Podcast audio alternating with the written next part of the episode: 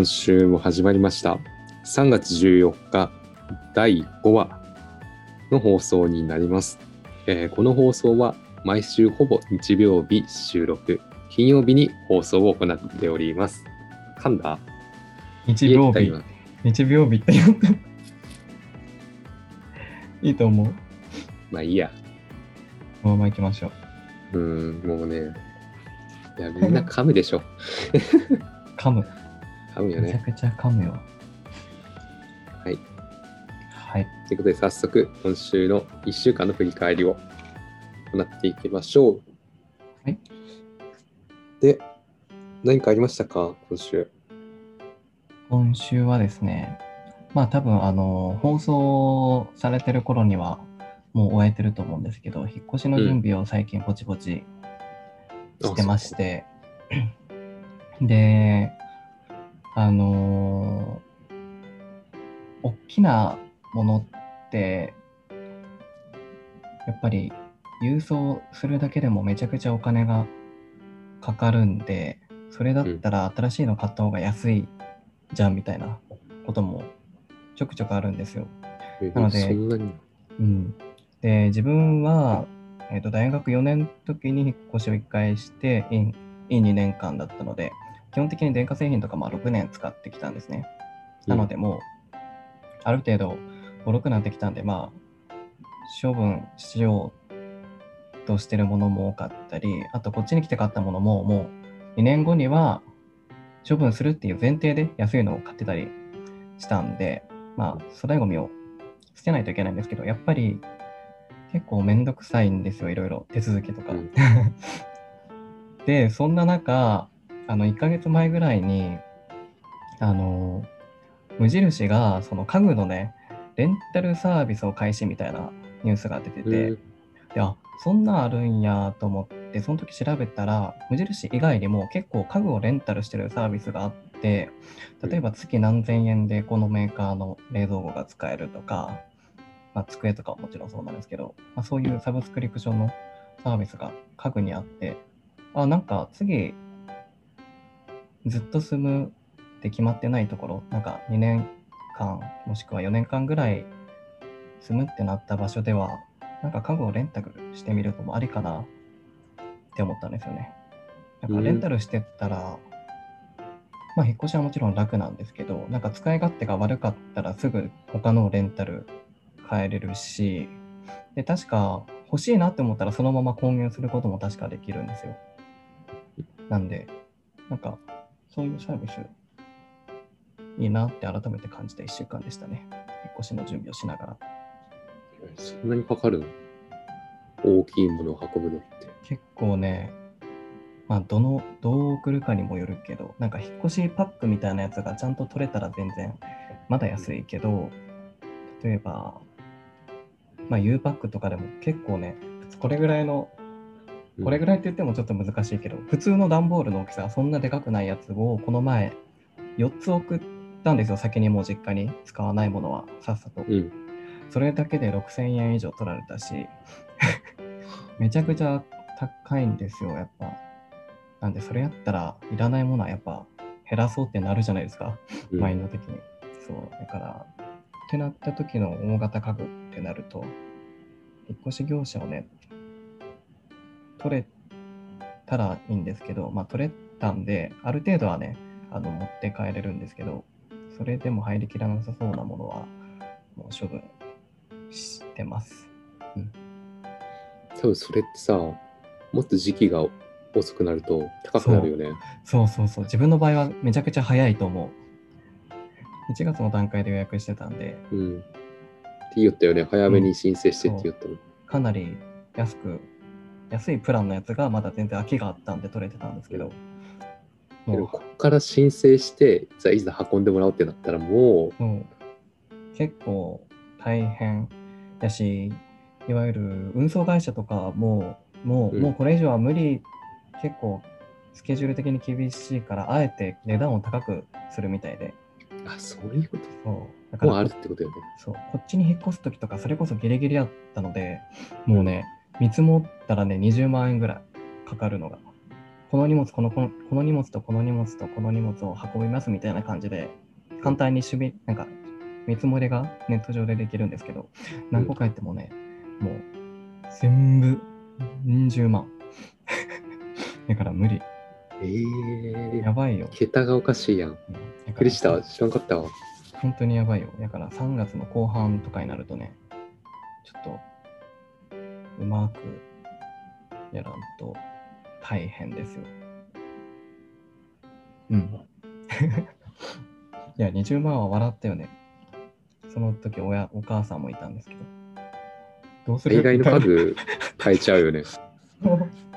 ええと思って。で、まあ自分は、まあなんとかはなったんですけど、うん。まあ、そういうのもあるんで、なんかいい。今の段階から。うん、大きなやつはね、特に大学とか大学院やったらもう何年間ってある程度決まってるじゃないですか。うん。住む場所っていうか、そういう短い期間だけで決まってるんやったらレンタルしたらって思った。うん。変わんでいい。いいところは変わんでいいよね。うん。そうそうあそう。あ先見越して早め早めから捨てていくっていうのは大切だよね。うん。そんな感じですね。捨てていきます。出ていきましょう。徐々に。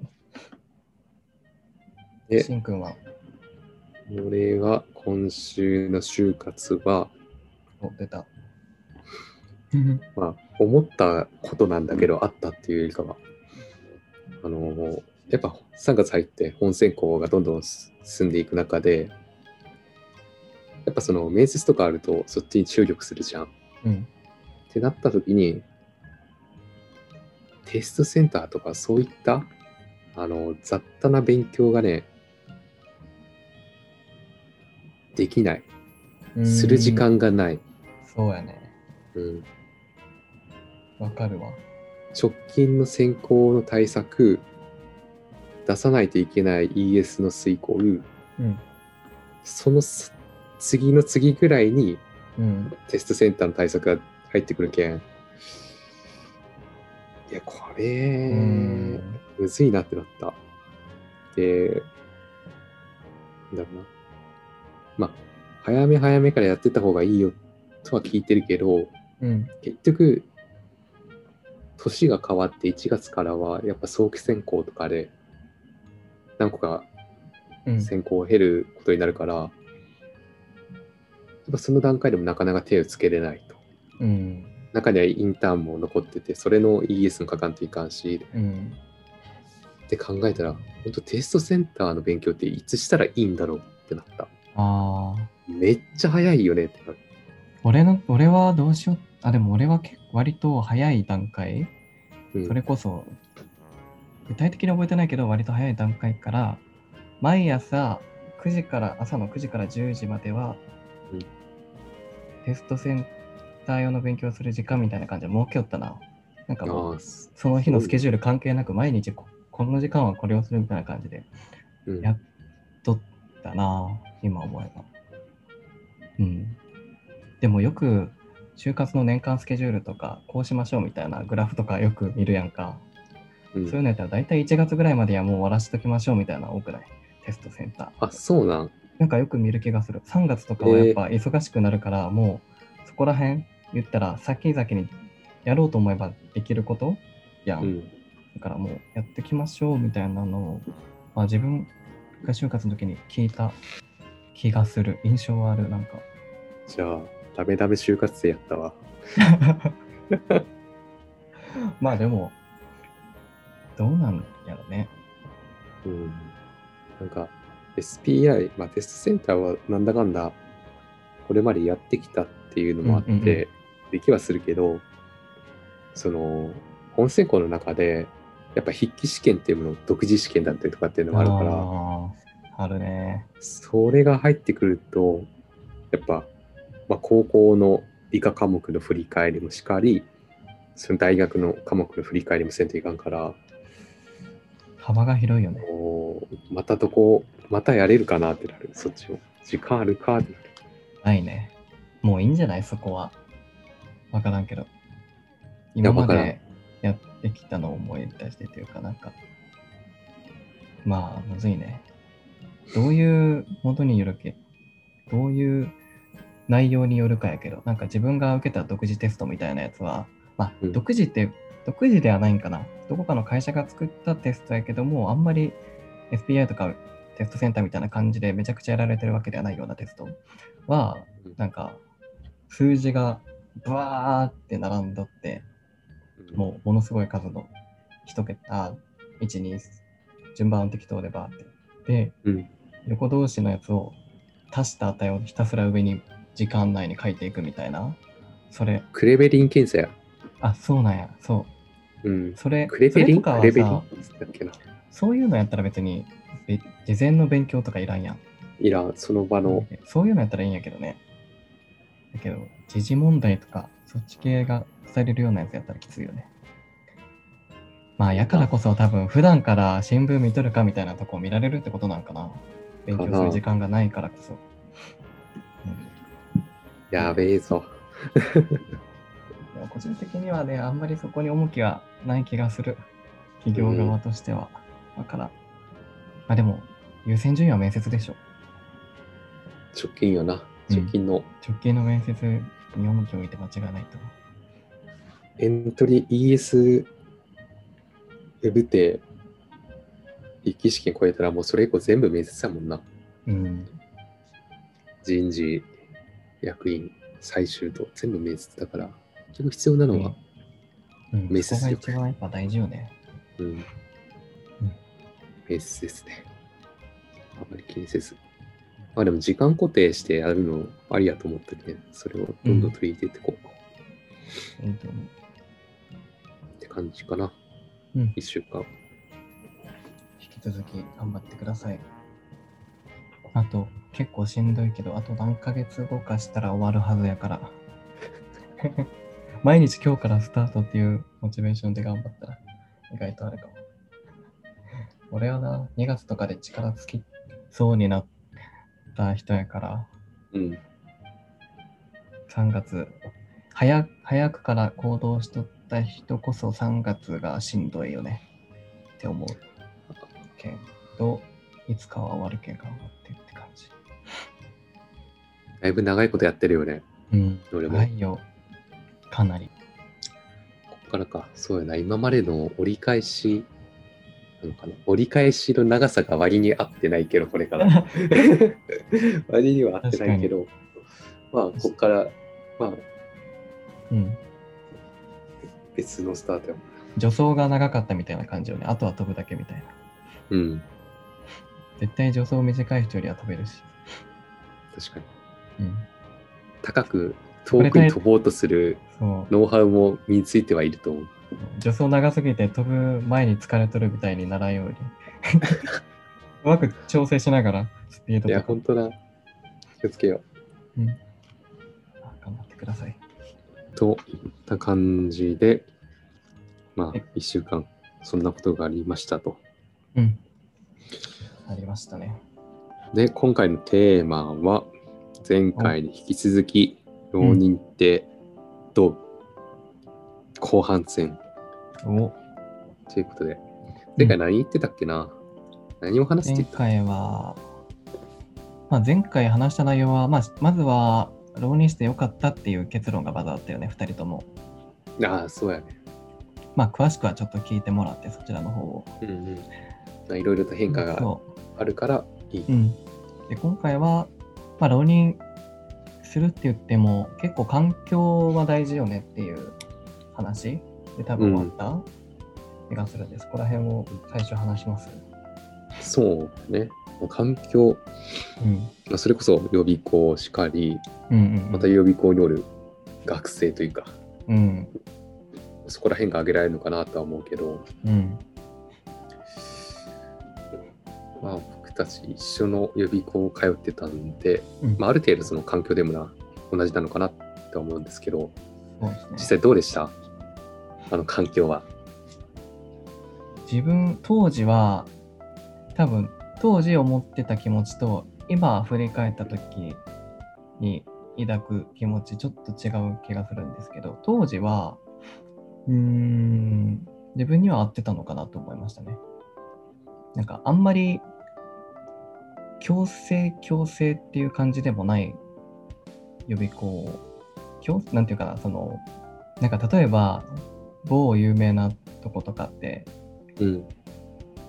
なんか毎年窓から誰か 飛びお飛び降りるみたいな聞くしあでもそれはその悪い意味悪い意味というかあのやばい意味のじゃなくてシンプルに門限みたいなのがめちゃくちゃ厳しいからその予備校の量がああ、なるほちょどね。っともう出たくなる人もうストレス発散でとにかく外に出たくなる人がうん。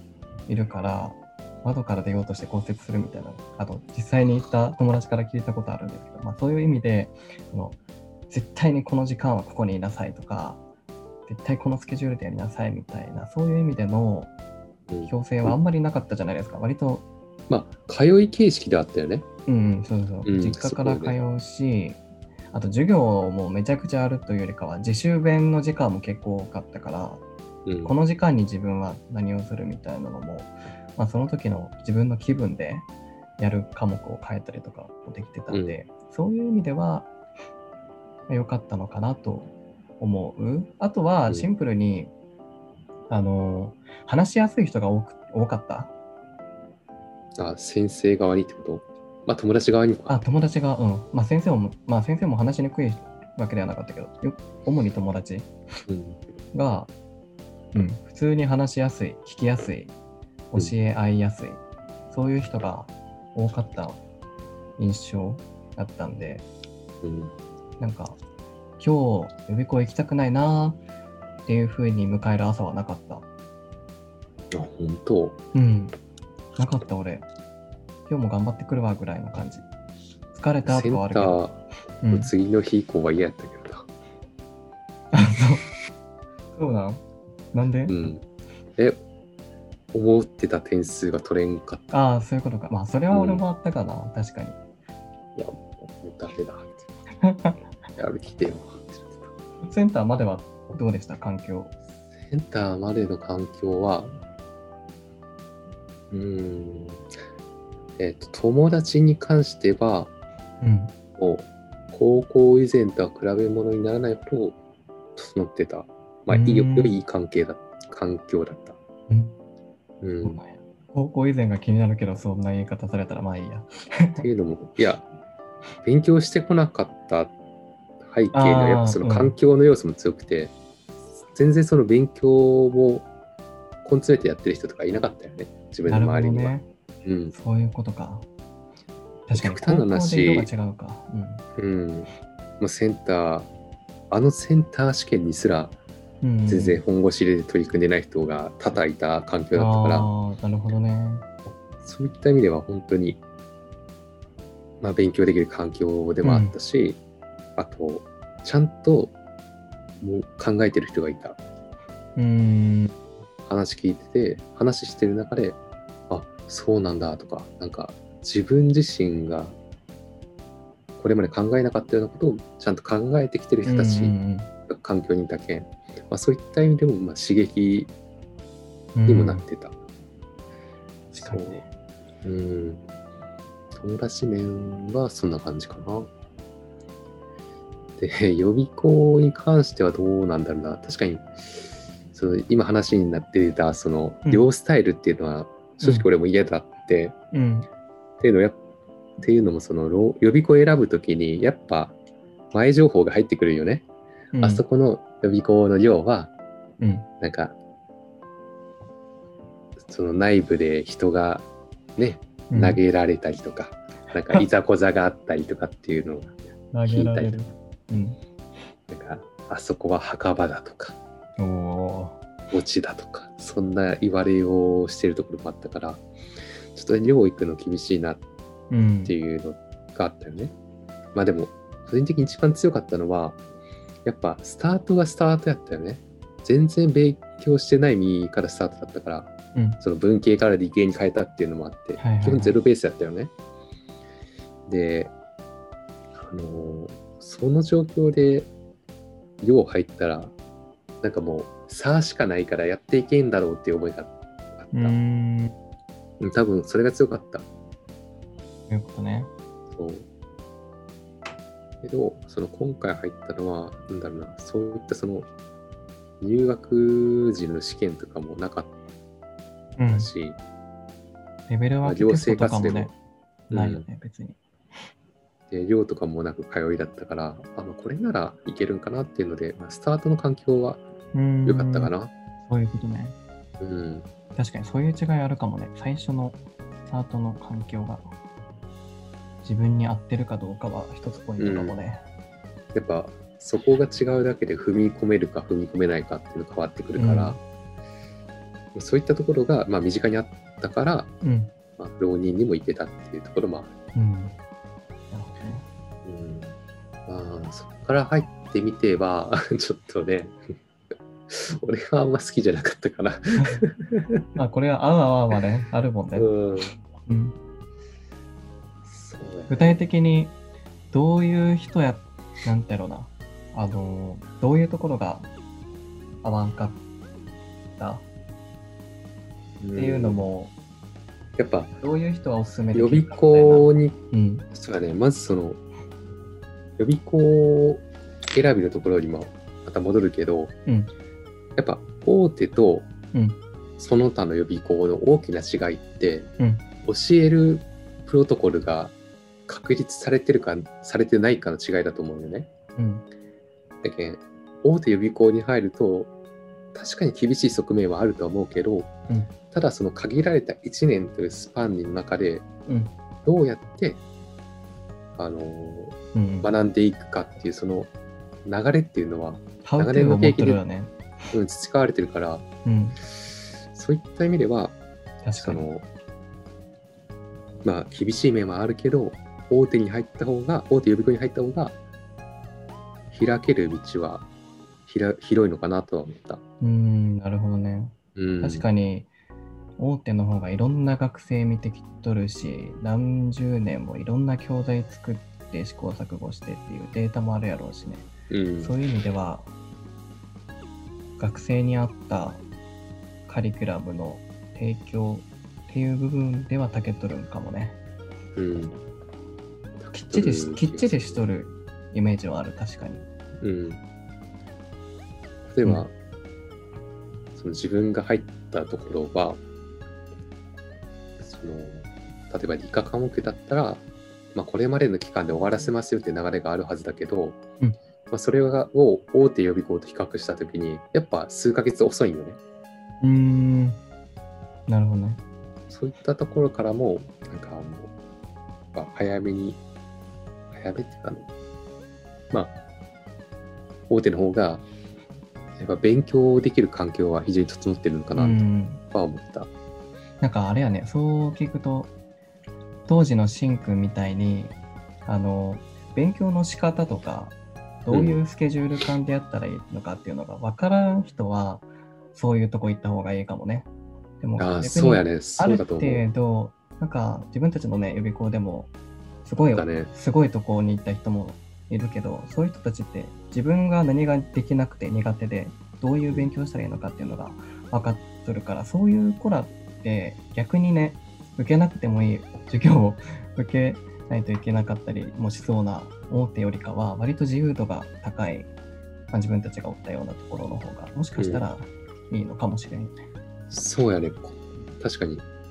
要は、あれやな、高校の時点で、ちゃんとその自分なりの勉強法を確立して、受験勉強を望んできた結果、ダメだった人に関しては、多分緩い予備校を選んだ方がいいよね。大手じゃなくてね。うん。安くて済む予備校を選んだ方がうん。自由だし、自分の思うようにできるうん。っていうメリットがある。うん。けど、なんかこれから浪人して一から勉強し直そうとか、勉強方法を確立してない人に関しては、もうそこはちょっと厳しい面はあるだろうけど、大手予備校に入った方が、多分ね、ゆくゆく得られる結果は違ってくると思う。多分そっちの方が大きい結果が得られる。確かに、うん。それはあるかもね。そうやね、それは確かにある。うん。そうやね、大手予備校とその他、中小かなは結構その自分の今自身が持ってる力で判断した方がうんと。てもいいと思う。いい気がするよね。うん。まあ、大手の予備校に実際に入ってたわけじゃないんで、あれですけど。でもまあね、そんな感じはするよね。がする。ここら辺かな？まあ、まああとはお金の相談。うん、そうやね。それもある。避けられない問題ね。まあ、その、まあ、教室という環境と、まあ、友達という環境、まあ、2つの環境について話してきたけど、まあ、その友達の方に関しても、やっぱりその予備校、まあ、大手中小どこに行ったとしても、まあ、いろんな人がいるよね。うん。で、その中で本当に1年間で自分の力を身につけて大学に入りたいと思うのであれば、もうそこはね、あのーめちゃ賢って思うやつの隣の席に行った方がいい。ああ。で、素直にもう聞いたらいいと思う。うーんこ。れってどうやったらいいのみたいな。で、そいつのそばにいたら多分そいつはずっと勉強するから自分もやらんといかんってなって、うん。結果ついていけるから。で、成績もその分伸びていくね。そうい確かに。った意味では、まあ、基本そばにいる人は勉強する人の近くでいいと思う。うん。自分をひ引き上げてくれるような人がいいよね。うん。けど、まあ、さっきも言ったように、ピンからキリまでおるよね。うん勉。強、予備校行っても勉強しない人もおって、ただ、その予備校で生活するのであれば、あの、勉強しない人だから関わらなくていいっていう毎日じゃなくて、まあ、勉強しない人だけども、まあ、普通の関わり方はしていった方がいいよね。俺俺自身、その切り捨ててきてたタイプやったから、改めて思うのはそういうのがある。うん。っていうのなんでやるな。うーん。いやそうだよね。あの今振り返っても、なんであんな切り捨ててたんだろうって思うくらい捨ててて、でも結局関わって勉強が深まるってわけでもないよね。実際勉強してないやつらだから。うん。けど今思うと、今思うと、うん。まあ、普通に関わってくればよかったって思うう。ん。なるほどね。うん。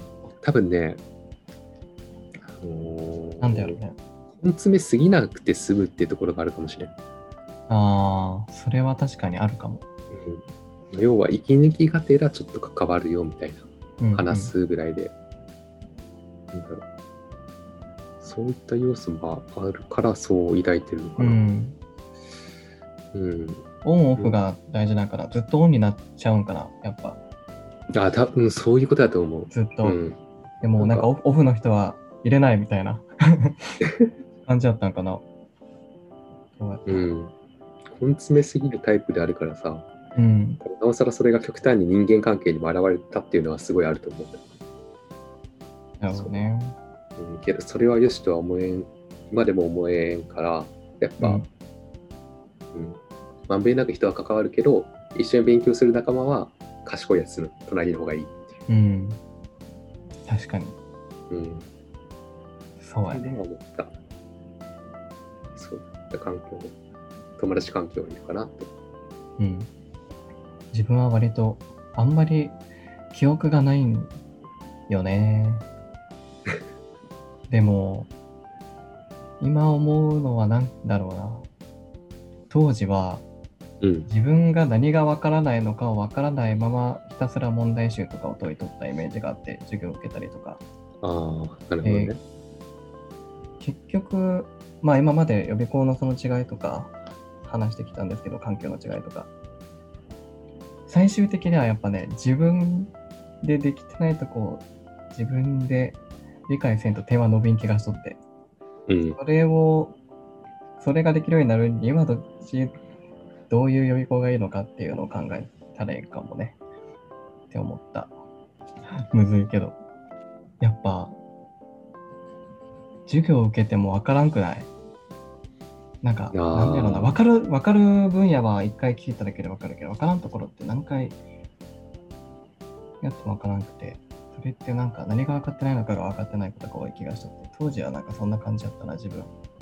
だから思ったように点も伸びにくくて、で、大学入ってからなんかその感覚を掴んできた。わからない、うんわかるところ潰しみたいな。ここはわかる、ここはわかる、ここまではわかる。あ、ここわからんわ。で、ここ時間かけたらわかった。あ、で、次進めるみたいな。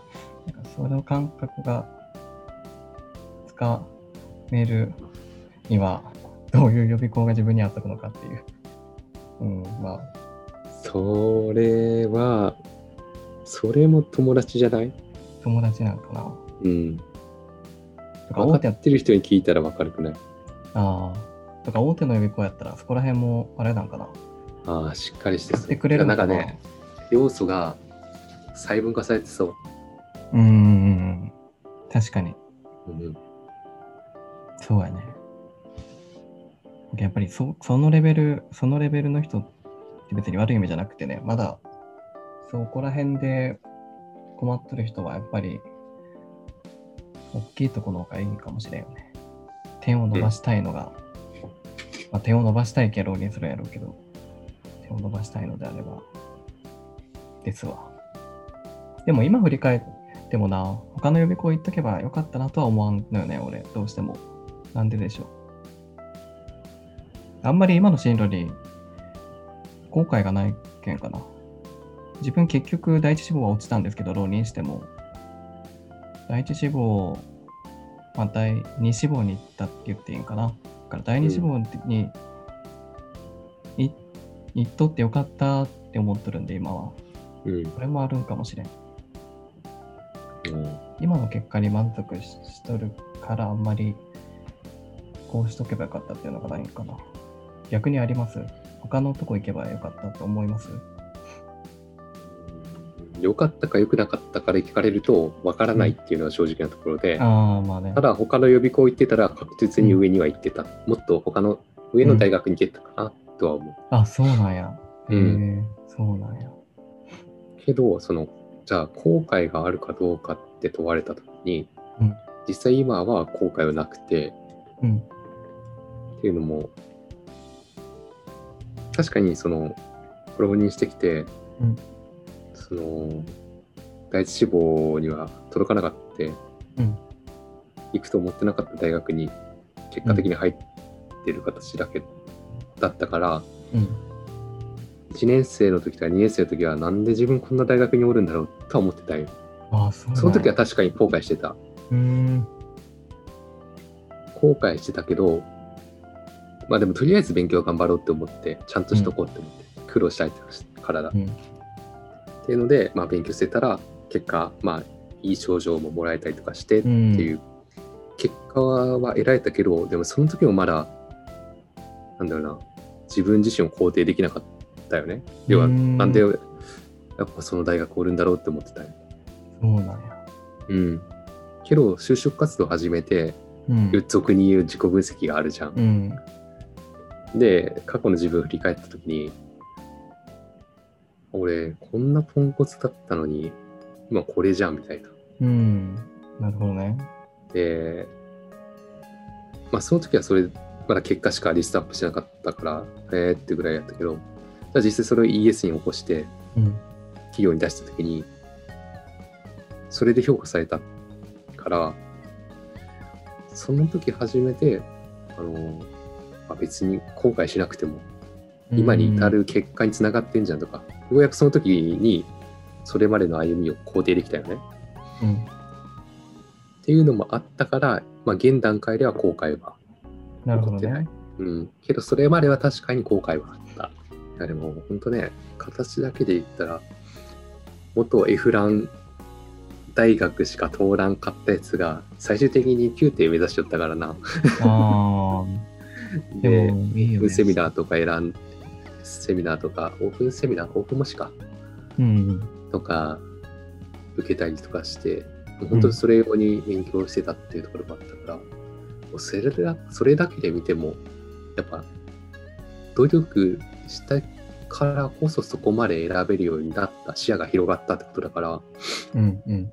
でもなんか大学受験当初はやっぱそこの目標、うん目的が目的1個しか見えてないから、うん。あの、それがダメになった時に全う部んゴミに見えたよね。なるほどね。うん、どこ行ってももう変わらんやろってなったから、うん。そういうのがずっと根付いてた。うん。確かに。でも今、あれ、後悔なくなってよかったね。マジで。うん。今はないな。なるほどね。全然多分あれやわ。俺、めちゃくちゃ浮ついて受験しよったんやと思ったわ。なんで多分、いや、多分後悔、いや、俺、落ちた、第一志望落ちて、うん。で、第二志望の大学入ったけど、入学式いつかな、4月9日とかやった気がするけど、うん結構遅めで。その当日から全然後悔も何もなく、ワクワクしながら行った。ワクワクしながらいたけど、あんまり思い入れがないってことは、そこまで強い気持ちで受験望んでなかったんかなって今思った。で。今振り返っても多分そんなに強い思いなかったけん、ダメやなって思ったわ。ちゃんと。ダメではないやろ。いや、ダメやろ。割とやばいなと思った。まあ、それから。まあ、でもいい、いい経験ですよね。めちゃくちゃ高い目標というか、自分には無理そうな目標にマジで目指して、結果は出んかったけど、今おる場所を見たらここまで来とるわみたいな感覚って、めっちゃ大事な気がする。ちょっと、まあいい時間になってきたんで、最後、うん浪人のデメリットがあれば、それだけしっかりお伝えして終わろうかなと思うんですけど、うん。何か思い当たるデメリットあります？かまあ、1個はお金がかかるってことはね。あ、まあそうやね。そこは確実にデメリットやと思う。うん。あと、人に迷惑かけちゃうとか、まあ、親族に迷惑かけちゃうっていう。世話をね。うん。それは、ね。確かにそうやね。やってね。まあ自分だけの問題でもないので、他にあります？うーんと、学割って使いましたっけ？浪人生って。浪人中？使えなかったら、使えなかった気がするな。そしたらデメリットかも。デメリットというか、無職よ。そああと、保険の申請。保険の申請で、う。うん。なんか、また別途のうん区分で申請せんといかんくて、うん。保険かな？年金かな？そうやっけなんか、全然覚えてないわ。延滞してもらってた気がする。うーん、なるほどね。そういうので、実質自分がもらえる量はちょっと減るよみたいな。うんうんうん。1年納めてない分、多分それ、社会保険やね。かな。ちょっとあんまり自分覚えてないけど。あ入学した当初から、やけに落ち着いてるねって言われる。あるかも。いや、この俺でも、2年生とか3年生によく間違えられよった。新刊行った時、4回生ですかって言われたもん。ね。嬉しいんどうなん？いや、嬉しくはないやろ。嬉しくないか。うん。でもそれだけまあ落ち着いたやろね。でも、シンくんはもともと落ち着いとるイメージがあるんで、多分現役で入っても同じこと言われてたんじゃないですか。それは、落ち着いてるプラス老け顔だからってことよね。毛顔というか、なんか大人っぽい顔、なんか、いわゆる、キャピキャピしとる高校生感はないよね。ああうん。まあ、褒め言葉としてうん受け取っておきます。老け続いてまあ、年上に見られるっていうデメリットか。まあ、嬉しい人はメリットになるなりうる。かもしれん。うん。あとは、デメリット。別に周りがいね、年下であっても、うん。まあ、普通に溶け込めるしな。苦手な人は苦手かもしれんけど。結構多くない？浪人生。ああ、どの大学でもおりはするよね。俺思った以上に多くてびっくりしたもん。そうなの。うん。だから全然なんか珍しくはない。そこでなんかね、気負う必要はない気がする。そんなもんかな？そんなもんやね。デメリット、そんな大きいのはないと思う。ないですね。なんで、もし、浪人したいなって思ってて、親とも相談して、お金も大丈夫そうであれば、やったらいいと、うん、トライしてみたらいいと思う。うんうんそれが僕らのトライしたらもうプラスのことしかないと思う。うん自分の飛び組み次第でそれがうんどれだけ大きいものになるか、小さいものになるかも変わってくるから。あまあ自分に合った予備校をきちんと選ぼうと。ですね。うん。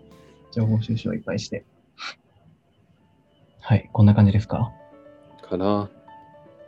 うんで、そんな感じで予。備校を考えられている方は、ぜひ、うん今回と前回の放送を参考にして、はいまあ、今後の進路の一参考にしていただければと思います。はい。ということで、えー今回の放送、まあ、これまでのテーマのその浪人ってどうっていうテーマはまあ今回で終了にしたいと思います。それでは今週の放送は以上となります。バイバイ。バイバイ。